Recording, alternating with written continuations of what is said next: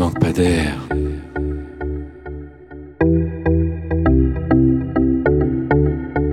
Bonjour et bienvenue dans notre émission Ça manque pas d'air, l'émission de radio entièrement dédiée à la recherche en éducation. Pour ce neuvième épisode, on va s'intéresser à l'éducation artistique et culturelle à l'école.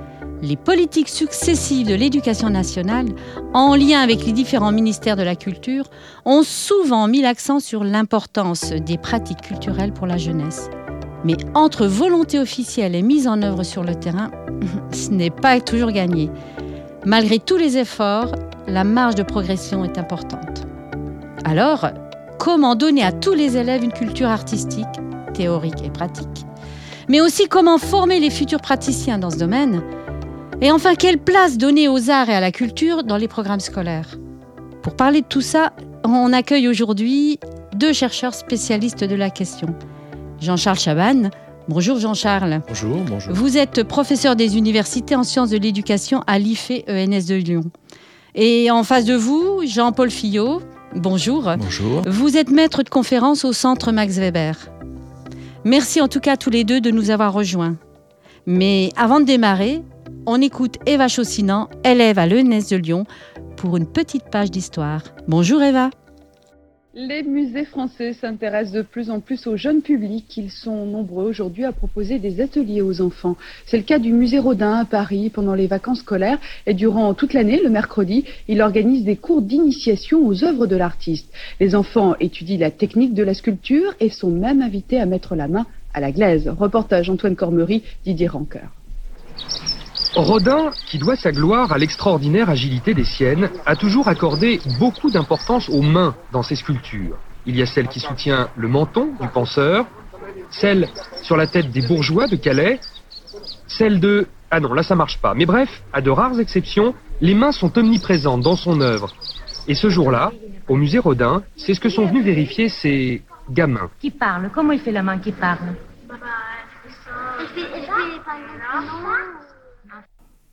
Février 1999, c'est la date de l'extrait INA du journal de 13h de France 2 que vous venez d'entendre.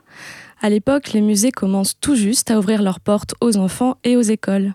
Aujourd'hui, les liens entre l'art et l'éducation se sont beaucoup développés, que ce soit avec les options, les sorties culturelles, les interventions d'artistes dans les classes. Et pourtant, jusqu'aux années 70, l'idée même d'une action culturelle en milieu scolaire n'était pas du tout évidente. Mis à part deux heures de musique et de dessin, rien n'est prévu pour l'éveil artistique des enfants. Quant aux sorties culturelles, elles sont tout à fait exceptionnelles et souvent sans aucun rapport avec les programmes scolaires. C'est en 1968 que l'on prend conscience de l'importance de la dimension artistique de l'éducation. Le colloque pour une école nouvelle réunit éducateurs, intellectuels et militants à Amiens pour jeter les bases d'une nouvelle pédagogie. L'éducation artistique doit permettre aux enfants de s'ouvrir au monde moderne. C'est un nouvel art de vivre qui est en train de naître. Dès 1971, le ministère de l'Éducation nationale collabore avec le ministère de la Culture et les collectivités locales pour lever des fonds. La priorité L'accès à tous à la culture en milieu scolaire. On instaure notamment le tiers-temps pédagogique à l'école, soit un tiers du temps consacré aux disciplines artistiques et à l'éducation physique. Une autre date clé, 1974, c'est la création des classes à horaires aménagés en primaire et au collège qui permettent aux élèves de suivre à la fois l'école et le conservatoire pour une formation artistique avancée qui n'empiète pas sur la formation générale. Peu à peu, on étend le nombre de disciplines artistiques enseignées, théâtre, cinéma, histoire de l'art, et on met en place des programmes conjoints de formation des maîtres et des artistes. En 1984, c'est la création des classes culturelles, des ateliers de pratique artistique et des options en tout genre qui font désormais l'objet d'une épreuve au baccalauréat. On fait un saut jusqu'en 1992 où on assiste à la création des plans locaux d'éducation artistique conclus entre une région, un État et euh, les professionnels de la culture. L'objectif, harmoniser les initiatives culturelles. Du même coup, les premiers jumelages avec des musées voient le jour. Pour finir, un peu d'histoire en dehors de chez nous. En 2006 se tient la première conférence mondiale sur l'éducation artistique organisée par l'UNESCO à Lisbonne. La France annonce alors la création d'un symposium international sur la recherche en matière d'évaluation des effets de l'éducation artistique sur les jeunes. Une démarche évidemment encouragée par nos deux invités. Merci Eva Choussinan.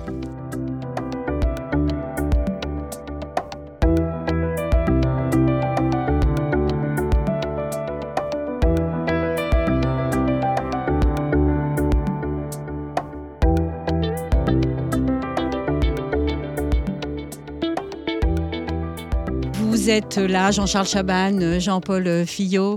Nous allons pouvoir échanger euh, sur vos pratiques, hein, vos, recherches. Alors n'hésitez surtout pas, là je vais vous poser des questions, n'hésitez surtout pas à intervenir euh, dès que vous le souhaitez. Euh, le débat est ouvert. Alors pour commencer, en introduction, je présentais plusieurs questions, j'ai posé plusieurs questions. D'après vous, pourquoi c'est important l'éducation artistique et culturelle? Jean-Paul alors c'est important déjà parce que l'art euh, et la culture font partie de notre euh, humanité d'un point de vue universel. Ça, euh, il faut se, convaincre de ça définitivement. Alors le problème c'est que tout le monde n'est pas convaincu de ça définitivement. Donc c'est pour ça qu'il y a des, luttes chez certains pour que l'éducation artistique et culturelle existe. Et puis aussi, les pratiques artistiques, euh, la connaissance des pratiques culturelles, de la culture, du patrimoine culturel, euh, fait partie du développement de nos sociétés depuis euh, longtemps. Et euh, on se demanderait pourquoi les enfants n'auraient pas ça dans leur éducation première. Et quand je dis première, c'est dès l'école maternelle, puisque euh, l'éducation artistique a sa place euh, dès ce moment-là. Alors vous parlez de lutte, euh, je vais peut-être m'adresser à, à Jean-Charles Chaban. on oppose souvent éducation à l'art et éducation par l'art. Est-ce que c'est la quoi définition la même de ce champ, qui est un champ de, relativement large et, et qui, qui, en fait s'étend bien plus loin, bien au-delà des enseignements artistiques proprement dit. Hein. C'est vraiment le mouvement de cette éducation artistique. C'est une redéfinition d'un champ, un petit peu comme on le voit du côté de l'enseignement des langues ou du côté de l'enseignement des sciences. C'est une éducation à la culture et aux arts qui déborde d'ailleurs même là, simplement par la question du patrimoine est intégrée. C'est un domaine très important et tout le défi, c'est justement de, de de rendre compte de l'effet de, cette dimension de l'éducation en général, qui n'est pas seulement une éducation scolaire, au développement des enfants et des sociétés, euh, au-delà de, de l'éducation proprement dite. Mais alors, justement, euh, pour nos auditeurs qui ne sont pas forcément spécialistes, euh, on enseigne à la fois de la théorie, de la pratique. Qu'est-ce qui est important? Qu'est-ce qui... Moi, moi, je vais répondre à partir des programmes. Les programmes définissent l'éducation artistique et culturelle depuis maintenant plusieurs décennies, autour de trois piliers. Il y a un pilier qui est la, la rencontre avec les œuvres d'art. C'est peut-être ça qui correspond à l'adjectif culturel dans cette, dans cette expression. C'est-à-dire qu'il faut rencontrer les œuvres d'art, acquérir une culture de l'expérience de l'œuvre, de la visite des musées, la visite des lieux, pas seulement des musées, des expos, etc. Euh, il y a une deuxième dimension qui est la, la dimension réflexive. Il faut apprendre euh, des choses à propos de l'histoire de l'art, mais aussi des réflexions qui peuvent emprunter à différentes sciences, à différentes connaissances. Et puis il y a une troisième dimension qui est la pratique artistique, qui est très importante. Alors bien entendu, ces trois piliers, ces pratiques de créer ce modèle avec trois dimensions, elles sont très fortement articulées, mais l'éducation artistique se définit par ces trois dimensions.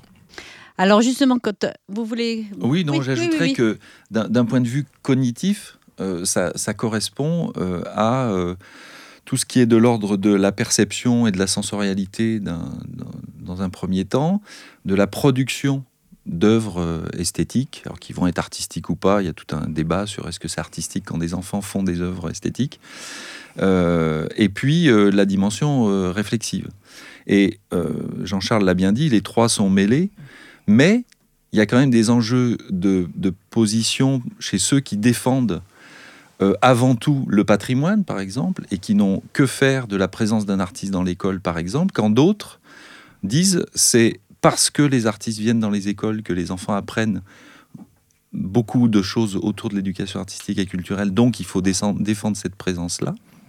Et évidemment, l'idéal, la position idéale, c'est celle qui arrive à, à, mixer les trois piliers, à considérer les trois formes cognitives comme travaillant ensemble au sein de l'être humain et des enfants élèves, donc.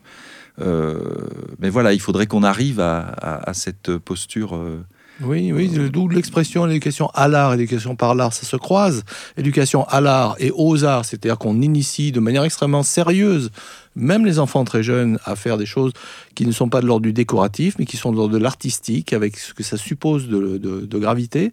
Et en même temps, une éducation par là, puisqu'on va rencontrer des gens, on va euh, reconnaître des œuvres, etc. Et les, deux dimensions se croisent en permanence, et c'est ce croisement, ce tissage qui fait tout l'intérêt de la démarche. Bah, justement, là, quand on parle, vous parlez de croisement, et vous avez évoqué euh, le fait qu'il y ait une présence d'artistes en classe euh, ou le visite de musée, on voit bien que c'est un champ très complexe à mettre en œuvre dans la mesure où il y a des lieux différents, des espaces différents pour apprendre, des acteurs différents. Donc il faut combiner tout ça. Comment ça se passe? Comment ça s'articule sur le terrain, dans la réalité? Et si vous avez des conseils à... travail sur justement ce travail conjoint commence? Voilà, moi j'ai travaillé, bon il se trouve que j'ai eu l'opportunité de travailler pendant 12 euh, ans sur un, dispositif euh, de résidence d'artistes en école maternelle initié par la ville de Lyon en 2002-2003, que cette même ville de Lyon a supprimé en 2015. Et donc j'ai pu voir. Enfance, arrêt, langage. Enfance, arrêt, langage, oui, bien sûr. Excusez-moi, j'avais oublié le, de, mentionner le nom. Enfance, arrêt, langage. Euh, et là, il y avait quelque chose de, très intéressant parce que les artistes qui étaient euh, recrutés euh, travaillaient avec l'école en entier, c'est-à-dire toutes les classes. C'était pas comme les classes à projet artistique et culturel, les fameuses classes à PAC, où un artiste vient pour une trentaine d'heures avec une seule classe de l'école. Là, c'est un projet d'école euh, où on travaille avec euh, les enseignants, mais aussi les ATSEM, donc les agents territoriaux spécialisés des écoles maternelles, euh, qui sont partie prenante de l'éducation dans, les écoles maternelles. et donc, les projets étaient renouvelables deux fois, c'est-à-dire que certains artistes sont restés jusqu'à trois ans, voire quatre dans certains cas. Il y a eu des demandes de prolongement d'une année dans certaines écoles maternelles. Et là, euh, on voyait très bien comment la présence de l'artiste devient finalement habituelle à tous les acteurs de l'école, que, chose qui a surpris beaucoup de monde, euh, il n'empiète pas sur le travail des enseignants, et les enfants arrivent très bien à différencier euh, l'artiste de l'enseignant de l'ATSEM. Alors il y avait une représentation comme ça, on va mettre l'artiste dans l'école, et puis déjà que les tout petits, on leur apprend à bien comprendre que c'est l'enseignant leur référent pour apprendre. Si on démultiplie le nombre d'adultes, ça va, ils vont être paumés. Et en fait, on, voit très bien qu'ils arrivent à distinguer euh, l'artiste de l'enseignant. Alors après, il y a tout un travail de collaboration qui doit se mettre en place, euh, où chacun doit reconnaître les compétences de l'autre, euh, son parcours aussi, comment les arts ont changé, comment l'école a changé, parce que là aussi, il y a des projections un peu stéréotypées sur euh, bon, bah, l'art, voilà, ça va être l'imaginaire, donc tu ne te préoccupes pas des questions pédagogiques. Et les artistes d'aujourd'hui, qui ont une formation aux arts contemporains, euh, insistent beaucoup sur des questions liées euh, à la verbalisation, au langage, à la conceptualisation. Et de la même manière, l'école, et notamment maternelle, n'est pas cette espèce d'institution scolaire carcan, prison, que parfois certains artistes imaginent qu'elle est crois que les artistes, d'ailleurs, il y a plein de gens qui imaginent que c'est une, un carcan. Il y a beaucoup de formations qui mélangent les deux publics. Euh, les, je pense euh, dans le cas des préac. Euh, Effectivement, mais, mais c'est vraiment une nouveauté. C'est-à-dire que cette rencontre entre des métiers et des mondes, il y en a au moins trois. Donc tu parlais de la rencontre entre le monde de l'enseignant, qui est lui-même très hétérogène, et le monde des artistes. Euh, qui n'est pas tout à fait le monde des intervenants, des, enseignants spécialisés pour intervenir et faire euh, de l'enseignement de la musique ou des enseignements des arts plastiques, c'est l'enseignement de l'artiste, le monde de l'artiste, le monde de l'art, et c'est une chose avec le monde de, l'éducation, et puis un troisième monde qui est le monde des musées ou le monde de la conservation, etc., le monde de la médiation euh, scientifique ou artistique, et là c'est trois mondes, et c'est très intéressant de voir, comme tu le décris, qu'en fait ce sont des mondes qui en partie s'ignorent, ont des représentations partielles, incomplètes ou un peu archaïques les uns par rapport aux autres, et que dans vraiment ces projets d'éducation artistique et culturelle, ils échangent, ils modifient et ils s'enrichissent mutuellement et c'est quelque chose de très intéressant sur le plan professionnel, même si c'est compliqué effectivement, parce que tu as bien décrit par exemple que le travail de l'artiste avec une classe de maternelle suppose qu'ils veuillent bien, ils le font très volontiers, euh, prend un petit peu, non pas les outils, ni la forme, ni l'habit de l'enseignant, mais se, se, poser les mêmes questions que lui, même s'il les déplace d'une certaine manière. Ça, c'est très intéressant. Et, sur la formation, euh, dans le cadre d'Enfance à il y avait par exemple quelque chose d'exceptionnel qui était la, présence et donc à l'époque où la formation continue des enseignants durait trois semaines, on avait des enseignants, des artistes et des ATSEM ensemble pendant trois semaines. Donc c'était l'occasion aussi pour moi, chercheur, et l'équipe que, je pilotais, de présenter des résultats de recherche, de les faire discuter avec les acteurs. Donc ça modifie à la fois les données de recherche, leurs analyses, et pour eux, évidemment, ça, elles et eux, ça leur donnait aussi des moyens de réfléchir à pas simplement euh, individuellement ce qu'ils avaient à faire, mais collectivement. Et, comment on travaille euh, collectivement sur ces questions-là, en se disant, bah, on a en charge les mêmes enfants, euh, il va falloir à un moment donné qu'on discute ce que fait l'autre, de peut-être se mettre ensemble pour faire ensemble. Et donc moi après, j'ai de plus en plus utilisé la vidéo, qui a été une occasion de redébattre de choses euh, filmées et, d'activités où on voit les artistes et les enfants travailler ensemble. Et où là, il y a évidemment des lectures euh, très très divergentes parfois de ce que l'enfant est en train de faire, ce que l'artiste est en train de faire. Est-ce que c'est légitime de faire ça ou non oui, moi, je suis surtout frappé par le parallèle qu'on peut faire entre ce qui se passe dans l'école et ce qui se passe dans les mondes de l'art. Par exemple, des questions autour qu'est-ce que c'est qu'une œuvre d'art? Par exemple, c'est la question que va poser un enfant de 3 ans. Est-ce que c'est de l'art Ou un enfant de, du collège, par exemple, va, s'offusquer, exactement comme ses parents, de l'horreur qu'il va trouver dans un musée d'art contemporain? Et là, on commence des choses intéressantes.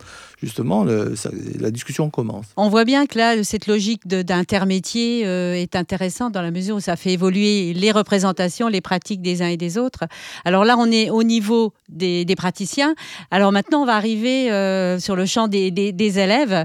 Et euh, je sais que vous avez cité, euh, je, vous interrogerai tous les deux à votre tour parce que vous avez des choses intéressantes à nous dire sur ce point-là. Donc, vous avez parlé de, de enfance, art et langage, donc cette expérience-là en maternelle. Et eh bien, justement, quel est l'intérêt de travailler sur des maternelles aussitôt comme ça? Les productions artistiques sont essentiellement des productions non verbal. Alors, hormis euh, mise de côté la littérature qui elle-même. Alors, le champ du verbal, c'est littérature. non, mais euh, je vais y venir. je vais y venir justement parce bien, que. Donc on va être. intéressant que euh, dans, ce cercle des arts, on oublie souvent. Mais en France, on dit art et littérature. alors, il y a d'autres pays où ils distinguent encore plus les arts, c'est les arts plastiques, et puis le reste, on dit musique, on dit danse. Bon, passons. Là-dessus, donc, les artistes ont une tendance à, vouloir produire des choses qui sont euh, des objets matériels, des sons, des gestes, des postures. Oui, on est sur la production. On est sur la production et on veut montrer des choses qui sont euh, essentiellement non verbales. Euh, la petite enfance, c'est le royaume du non verbal, on va dire, et en même temps le support pour construire du verbal. Hein, l'apprentissage de la langue française, la verbalisation, sont des obsessions des enseignants. Hein. Il faut verbaliser sans arrêt. Euh, alors c'est très très important.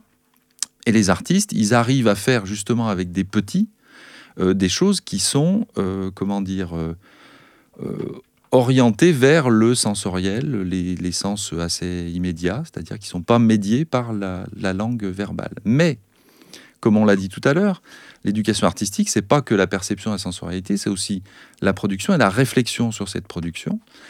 Et ce que font les artistes avec les petits, c'est justement, à certains moments, de faire parler les enfants sur ce qu'ils viennent de faire, quels mots ils mettent dessus. Les enseignants font beaucoup travailler ça. Et ça, ça montre beaucoup que l'éducation artistique, elle combine du verbal et du non-verbal en permanence. Et il ne faudrait pas penser justement que parce qu'on met des artistes dans l'école, on va insister sur le décoratif, comme tu l'as dit Jean-Charles tout à l'heure, ou euh, c'est beau ce que vous nous avez fait, et puis c'est tout.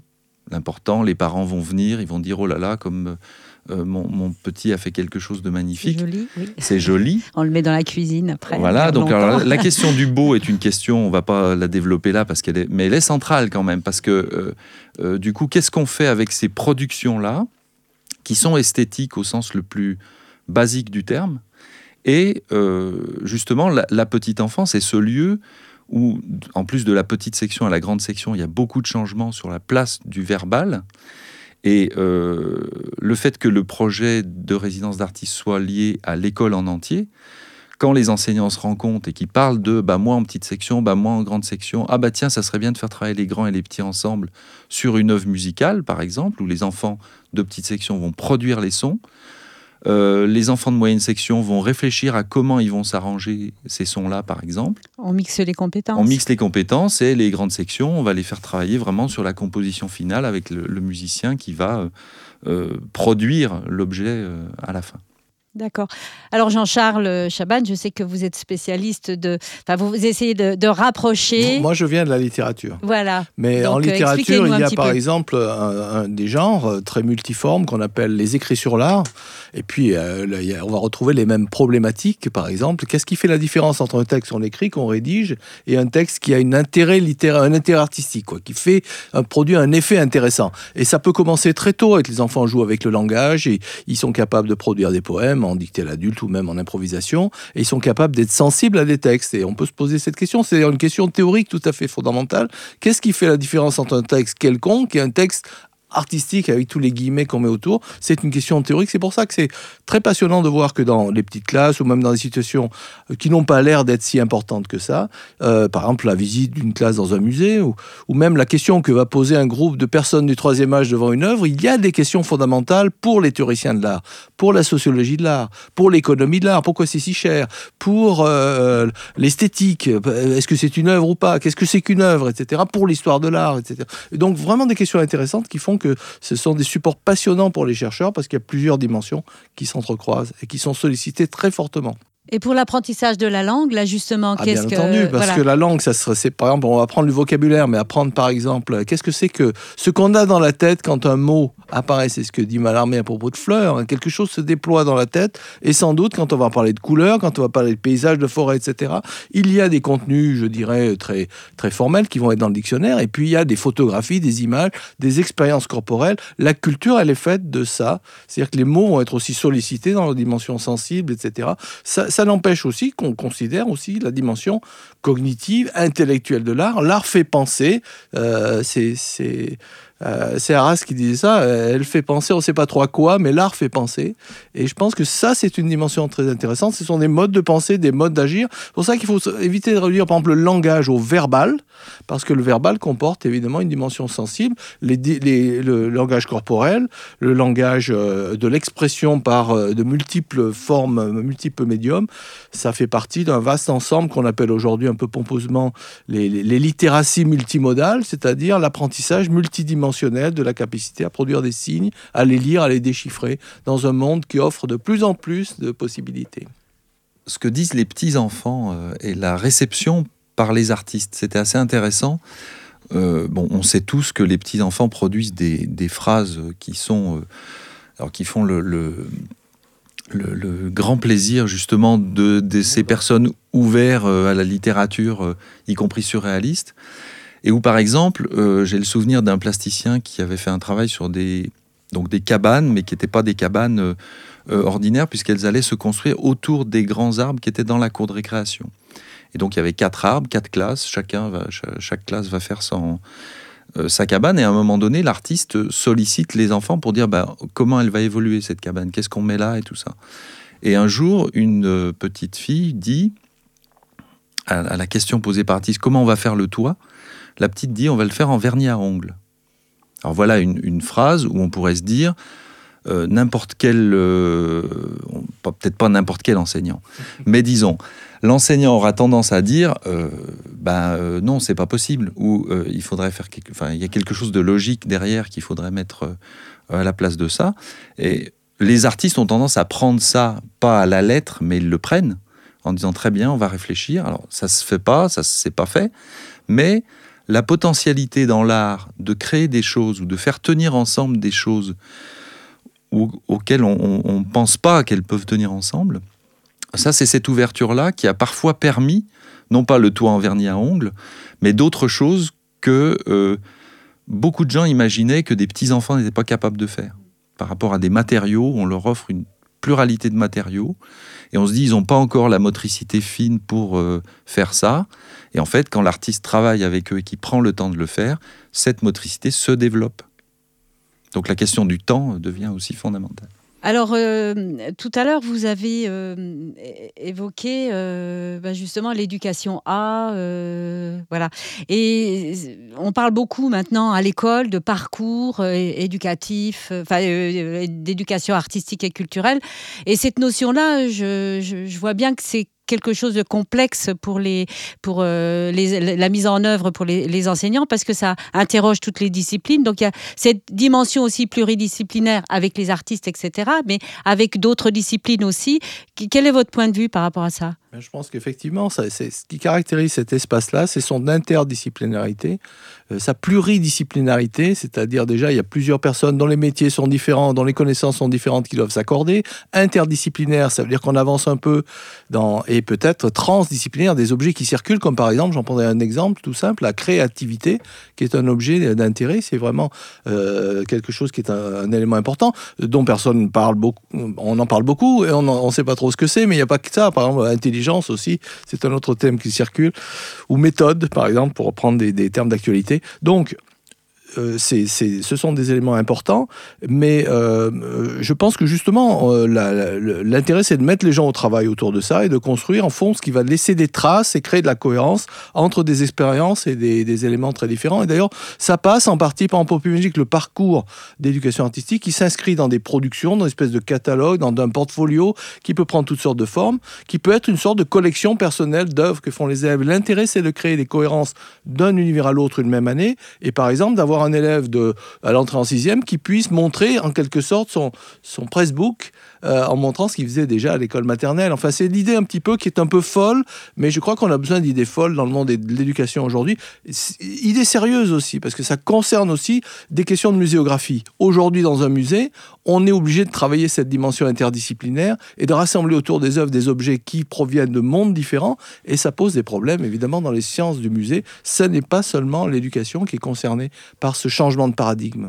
Très intéressant l'idée du pressbook et tout ça, parce que le, ce qu'on voit euh, généralement sur les bulletins scolaires des enfants d'école élémentaire, il y a une ligne parcours euh, éducation et puis il y a visite du musée, euh, truc, sortie au cinéma le temps.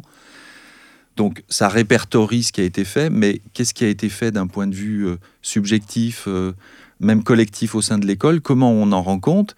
Et je pense que là, la, alors la présence des chercheurs dans l'école et si possible une présence assez longue, elle permet peut-être aussi de travailler à la fois sur ce genre d'objet-là, mais aussi de montrer que l'éducation artistique et culturelle, elle est vraiment liée au développement, y compris scolaire, euh, Jean-Charles, tu as fait une petite ironie. Je voulais euh, vous interroger, oui, c'était l'objet de ma dernière question. Qu'est-ce qu'on évalue? Qu'est-ce qu'on rend, euh, on rend compte de quoi?